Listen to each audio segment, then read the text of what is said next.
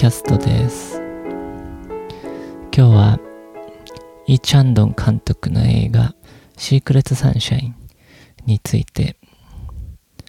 の2回目の録音になります。うん。前回はこの映画のあらすじを途中まで話したんですが今日もまた前回話したあらすじの続きのところから話していこうと思います。うん、前回は主人公のシネが幼い息子を連れて亡くなった夫の故郷であるミリャンという町まで引っ越していってそこでピアノ教室を開いてあと町のカーセンターのジョンちゃんという男から好意を抱かれて、まあ、そういう中で新しい町で生活をしていくというある日に息子が誘拐されてしかも殺されてしまうというところまで話しましたね。で、シネは自分を知っている人のいない街で新しい人生を始めようって思っていてで新しく付き合った街の人々からこうよりよく自分が見られたいという虚栄心がとても強くてそれで本当はお金をそれほど持っていないのに貯金がかなりある。そういうふりを周りの人々にしていました。しかし犯人にそれを狙われて子供を誘拐されるんです。それで多額の身代金を要求されることになってで、この金額が用意できなかったシネは、犯人に子供を殺されるんですね。それで警察は捜査に入っていくんですが、そんな時にシネは自分のピアノ教室の前にうろうろしているある女の子を見つけるんです。この女の子は以前ちらっと一回だけ会ったことがある女の子で、自分の息子を通わせていた塾の先生の娘でした。中学生の娘です。で、この女の子が怪しいので、ここで何してるの？って聞くと、この女の子はどうも、すごい調子がおかしくて、で、その場から逃げていくんです。それでシネは、なんかこの子がすごい怪しいと思って、警察に通報するんですね。まあこれが手がかりになって、犯人が逮捕されるんですが、犯人は、うん、シネの息子が通っていた塾の先生だったんですね。シネはこの塾の先生にこんなことをよく言ってたんです。土地を買ってそこに家を建てたいからなんかいい土地があったら紹介してくださいとか自分の持っているお金を投資してまあそういうことをしたいとかそんなこと言っていたんですね。それでこの塾の先生は、自分が、まあ、多額の借金とかもあって、で、シネはお金をたくさん持ってそうに見えたので、それ、そういう勘違いをして、犯行に及んだわけですね。うん、で、それで犯人が捕まって、シネはこう息子が死んで知らない町で一人残されて、途方に暮れた生活を送っていくようになるんです。そんなある日に、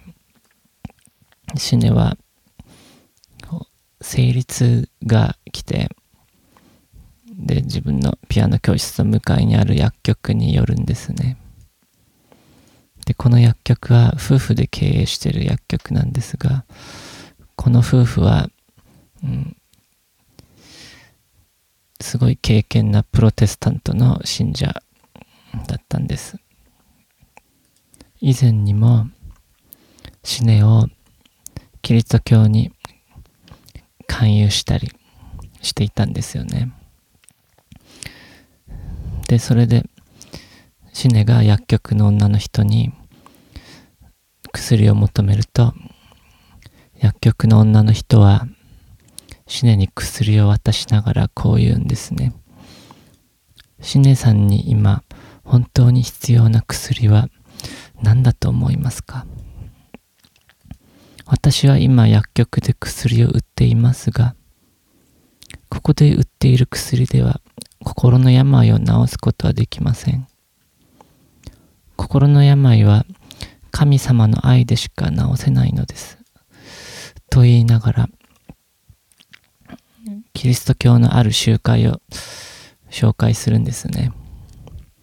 するとシネは、うん、本当に神様がいるのなら、なんで神様は私の息子があんなに悲惨に殺されたのを放っておいたのですかと聞き返すんです。すると薬局の女の人は、シネさんは世界のすべてには神の意図が隠されているのだということを理解しなければならないんだと言うんですね。うん、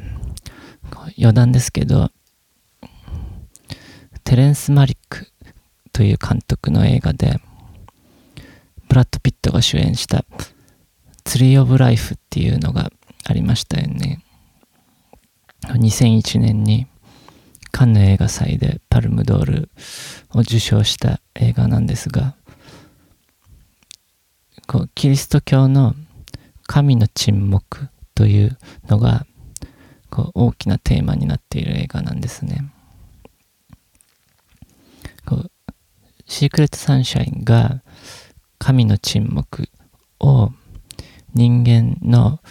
うん、実存的な視線で捉えてるのに対してこう「ツリー・オブ・ライフ」っていう映画はこれをもっと虚子的な視線で捉えている。そんな映画で。まあこれもとても興味深い映画ですね。まあすごい見てると眠くなる映画ですけど。まあでとてもいい映画です。うん。まあそれで話を戻しまして。シュネは自分の息子の死亡届を出そうとしてこう出かけていくんですけどカーセンターのジョンちゃんが彼女にずっとついて回るんですね。で、シュネはついてくるなって言うんですが、ジョンちゃんは一人で行かせられないと言ってついていこうとするんです。するとシネはすごいヒステリックを起こして、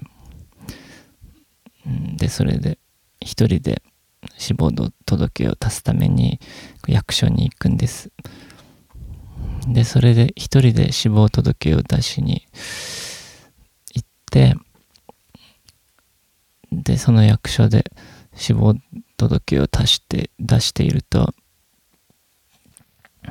こう役所の人はても事務的な感じで仕事を進めていくんですよね。で、シネはこの時ちょっと様子がおかしい感じになってて、うん、で、僕は、まあこのシーンとか見ると、まあ普段もこんなことたまに思うんですけど、こうこういう公務員とかもしくは医師とか裁判官とか検察官とかこういう人たちがこう仕事で相手する人たちで、まあ、一生に一度あるかないかということで、まあ、大変な目に遭っていることが、まあ、よくあるですがこうでもその人たちはかなり事務的に仕事をこなしていくことが多いんです。まあ医師とか検察官とか裁判官とかはそういう人を毎日のように相手するわけですから、まあ、それくらい冷静を保たないとできない仕事だとは思いますけど、まあ、そのやり方が必ず正しいと言い切れない部分もあるんじゃないかって思うんです。うん。まあ、こういう仕事をする人だけじゃなくても、まあ、普通にどんな仕事でも仕事ってなるとすごいビジネスライクな感じになる人が多いと思うんですよね。自分の肩書きになりきるというか。で僕がよく思うのは、うん、自分が誰かを接する時にその肩書きになりきってる人に接するよりももっとその人間個人というものに接したいって思うことがよくあるんですよね。テレビとか見ると例えば、うん、まあある店を紹介する番組だとしてなんとかって店の店長がインタビューをされているシーンがテレビに映っているとしましょう。で、僕はこういう映像を見ると、ちょっと嫌な気分になるんですよね。そこでインタビューされてる店長の個人というものがそこから見えないんです。お店の代表としてお店としての意見を述べているか、まあ、もしくは番組の意図に合った意見を述べているかというだけで、まあ、この人の真意をそこから感じ取ることは、まあ、ほぼ不可能ですね。だから嘘をつかれている気分になってくるしちょっと気分が悪くなるんですよね。でまあ嘘をついてないとしてもその人は店長という肩書きになりきってインタビューを受けているわけですから人間個人というレベルで考えた時これは偽りの姿だと言えるんじゃないかなって思ったりもしてて。まあ人間は社会的動物だというのもありますけど僕はなんか社会性よりも個人性の中に物事の真理があると思っているのでまあそんな違和感を感じることがよくあるんですよね。で人がこの肩書きになりきるっていうのは例えば誰々の奥さんとか誰々のお母さんとか、まあ、こういう呼び方よくすると思うんですけど、まあ、そういう呼び方にも現れると思うんですよ。こうみんな自分の人生の主人公は自分のはずなのにいつの間にか自分は脇役になって誰々のお母さんとかといったこう肩書きを与えられる。で、それでこうなると自然と自分の生き方も自分が主人公ではなくて誰々の脇役になるような人生を送るようになっていくと思うんです。だからみんな、うん、あれですね。自分が愛する人であればあるほど、その人を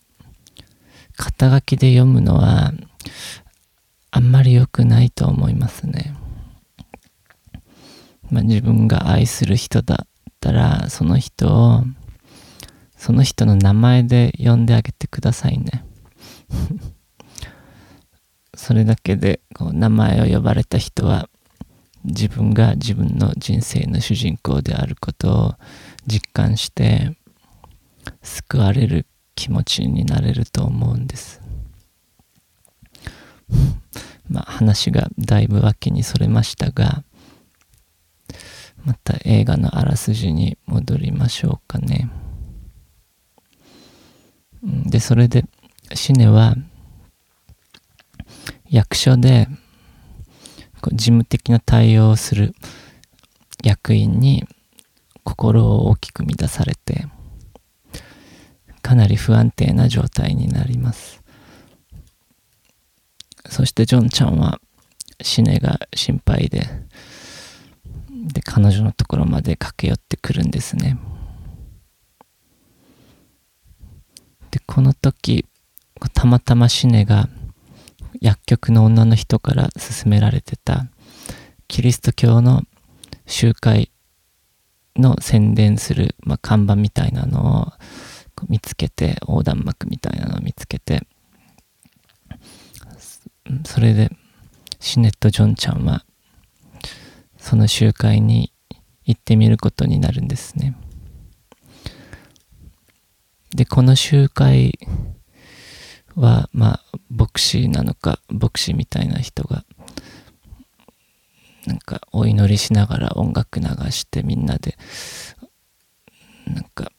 瞑想したりお祈りしたりする、まあそういう集会なんですけど、この時、シネはなんかすごい号泣して、すごいことになるんです。で、なんかシュネは多分この時心が救われる経験をすることになったんだと思うんですよね。で、この様がもうほんとすごいんですけど、まあ宗教を持たない人がこれ見るとちょっと気分が悪くなるくらいにこうショッキングなんですよ。この宗教にはまっていく様子が。で、キリスト教の教理を何も知らなかったシネが一瞬にしてキリスト教の神の存在を信じるようになってでそれから一生懸命宗教活動をしていくようになるんですよね。でそこからシネの顔の表情もそれまでとは真逆に変わってていつも抜け殻のようななんか虚無な顔つきだった彼女が何か心が満たされているような表情になって生活するんです。ここでこう宗教的な救いっていうテーマについてちょっと考えてみる必要があると思うんですよね。前にこのポッドキャストで話した Life of Pi っていう映画もこう実は宗教的救いをテーマにしている映画でしてこう神を信じることによって救われたまあそれで生き残った話をこう見事に虎と船の上で漂流した物語として象徴的に物語っていたんですけどまあこのシークレットサンシャインは象徴的じゃなくてもっと直接的にこのテーマを問いかけてくるんです。まああとドストエフスキーという人は若い頃は社会主義者だったんですが、で、それで神を信じなかった人だったんです。で、でも晩年には宗教的な救いでしか人間は救われないとして、そういった作品を書いているんですよね。罪と罰とか、そういう小説ですね。とても素晴らしい小説なんですけどね。で、で、僕が大好きな草の花っていう小説を書いた福永武彦っていう人も子供の時はクリスチャンだったんですけど青年になると信仰心を、ま捨てることになったそうです。しかし死ぬ2年前ぐらいになんか病気になってこうまた信仰心を持つようになったらしいんですよね。で芥川龍之介もクリスチャンではなかったけど自殺した時に枕元に聖書が置いてあったらしいんです、まあ、彼もまたこの宗教的な救いによって心を癒されていたと見てもいいかもしれません。まあこういった死を間近にしている人が宗教的な救いによって信仰を持つようになるっていうことはすごくたくさんある話なんですよね。こうシネは息子の死によってこう生きる意味を失ってそこを宗教に救われることになったんですけどシネの場合はそれまで人生の意味に大きな部分を示していた息子の存在が欠落したことによって抜け殻みたいな人間になるんですね。そういった喪失によって、まあ、気づかされた虚無ということなんですけどまあこれと同じで死っていうのは全てを喪失することであってまあそれは全てが意味があると思っていた全てのものが意味がなくなるっていうことでもありますよね。まあこの話はあくまでも社会の中での個人の役割っていう観点の話ではなくて一個人の観点からの話ですけどね。で死っていうのはどんな人でも避けては通れないものですしこれもまた深く考えてみるべき問題だと思うんです。こうだから人間は必然的に救いっていうものを必要とするんだと思うんですよね。ちなみに北野武はヤクザ映画をたくさん撮っているわけですけどその理由についてこう言っているんですよね。ヤクザの話をよくするのはあの人たちが現代社会において死にとても近い場所で生きている人たちだからだというんです。まあ北野武って死っていうのをとても重く捉えている人らしくてこの北野武の映画を暴力的だとか人間の命を何だと思っているんだっていうふうに批判する人もいますが本当は全くその逆なんです。まあ僕はこのハリウッドの商業娯楽映画とか見るとなんか爆弾を落として飛行機を爆発させたりとか、まあ、そういうシーンとかを見るとこう飛行機を爆発させて何百人とか死なせるわけですけどそういうシーンを見ても何百人もの人間の死っていうのがこの映画を見る人に実感として湧いてこないんですよね。まあ北野武はこうせいぜい何人かの人が撃ち殺して死んでいくわけですがこれっていうのは結構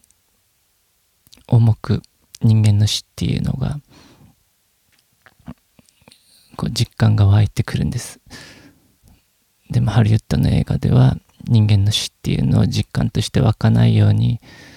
作っているでまあそこに人間の死を直接的に感じさせない作り方をしているそういう娯楽映画こそ僕はすごい暴力的で人間の命を軽視しているものだって思うんですよね。これは戦争とかでも同じです。昔はこう人間同士がぶつかり合って殺し合う戦争をしていましたけど今は武器がとても発達してこう殺す自覚がないまま大量の人間を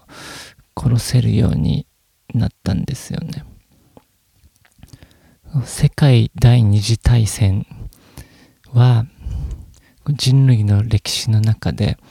最も短期間に最も多くの人が死んでいった戦争です。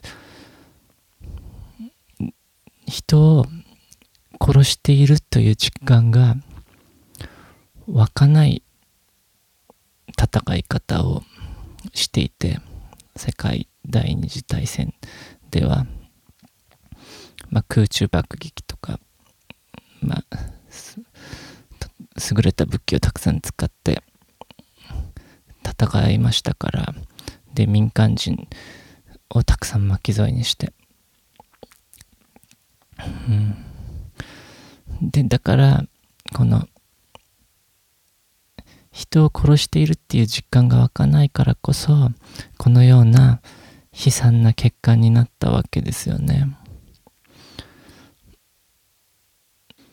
うん、まあ話がまただいぶ脇にそれてきましたが、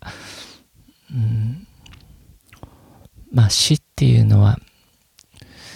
深く考えてみるべきもの。なんだと思うんですよね。うん。まあ、さっきの話に戻しますと反キリストとして有名なニーチェ。は父が牧師でで生まれながらクリスチャンでまあ、キリスト教一家で生まれたんですがで子供の時からキリスト教の教理を徹底的に教わったらしいんです。でしかし青年になったニーチェはキリスト教を否定する立場に立つんですよね。そんな彼を彼の家族が心配してあなたは何で神を信じないの神を信じてであなあなたの心が救われてほしいと家族がニーチェに言うとニーチェはこう答えるらしいんです。人間が宗教的に救われることを否定するわけではないそういうこともあるだろう。しかし私は自分自身が救われることよりも真実を知ることの方がもっと大事なんだと答えたらしいんですよね。そしてニーチェは死ぬまでも信仰心を持つことはありませんでした。うんでも、結構あれですけどね、救われないまま、強靭になっていきましたけどね。うん、まあそれで今日はだいぶ話が脇にそれたりしましたがシネがプロテスタントの信者になったところまで話しましたね。うん、今日はこの辺にしようと思います。次もまたシークレットサンシャインについて話しますので、うん、シネがクリスチャンになったところからあらすじをまた追っていきながら次回また話そうと思います。それでは次回までさようなら。